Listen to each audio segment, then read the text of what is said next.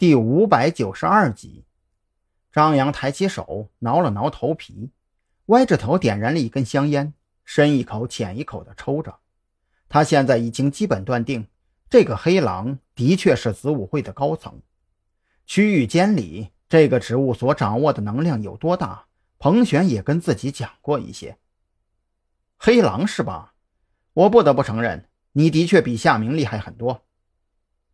张扬吐出一口烟雾，微微眯着眼，抬头直视屏幕中的黑狼。我的确还在犹豫，如果我真的踏出这一步，就彻底回不去了。而且说句实在话，我对你们子午会还真有点看不上眼。我现在好歹是正儿八经的铁饭碗，不像你们稍微出点差错，动不动就被杀人灭口。什么钱财、权位、美色，都是身外之物。如果命都没了，我要那些有什么用啊？黑狼沉默了。张扬的话引起了他的内心共鸣。自从加入子午会开始，看似两年内接连高升，在子午会内部享有很大的特权。可自己真的睡得安稳吗？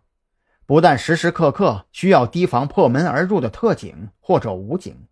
更是引来无数组织老人的眼红和诋毁，每走一步都是如履薄冰。一旦出现差错，轻则前功尽弃，重则坠入深渊，再无翻身之日。你果然是个聪明人，我对你越来越看好了。黑狼的声音带上了些许感情色彩，他扭头对着身后低声交代了什么。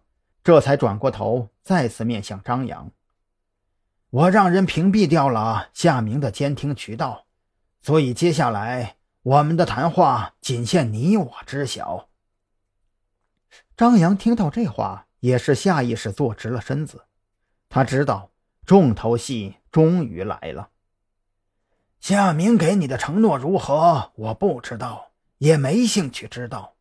但是。我认为你和我才是同类，你的骨子里藏着狼性，不适合和他那样的蠢猪为伍。黑狼如此说着，优雅的点燃了一根巴西雪茄。三年前的我曾经和你一样站在迷惘的十字路口，我也曾摇摆不定，也曾提心吊胆，但是。当我跨出这一步之后，短短两年时间，我走到了区域监理的位置上。太多人的生死都在乎我一念之间，这种掌控的感觉真的让人无法自拔。掌控？你还真的以为你能掌控得了别人吗？张扬不由得嗤笑。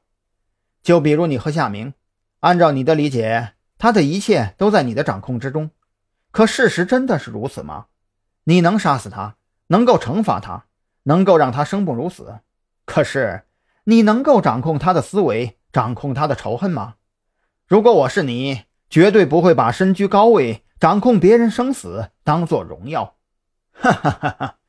你果然懂我。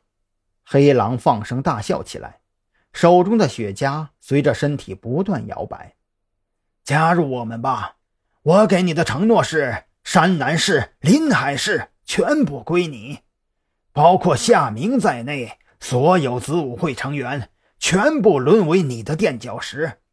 我需要你尽快掌控特侦局，为我所用。张扬微微一愣，他从黑狼的话里听出了些许端倪。临海市难道还隐藏着子午会成员？为了证实自己的猜测，他再次开口嘲讽：“黑狼，是你太幼稚了，还是你觉得我太幼稚了？你的这句话让我想起很多年前的一个案例：某个精神失常的家伙自立为帝，并且到处分封兵马大元帅。你可知道他的下场如何？”张扬，那你可知道我们和他的区别在哪里？黑狼依然没有恼怒。反而很享受这种和聪明人讨价还价的过程。我们绝对不会去搞那些作死的噱头，甚至往深里说，对于国家和民族，我们也是非常爱戴的。从某种意义上讲，我们正在进行的研究项目和发展方向，是为了给全人类谋福利。你想想看，光是人体器官的克隆技术，就足以让多少濒死的科学家满血复活；肢体的克隆技术可以让多少残疾人重新获得新生。等到那个时候，谁敢说我们是邪恶的？谁敢说我们不是在为人类的明天而奋斗？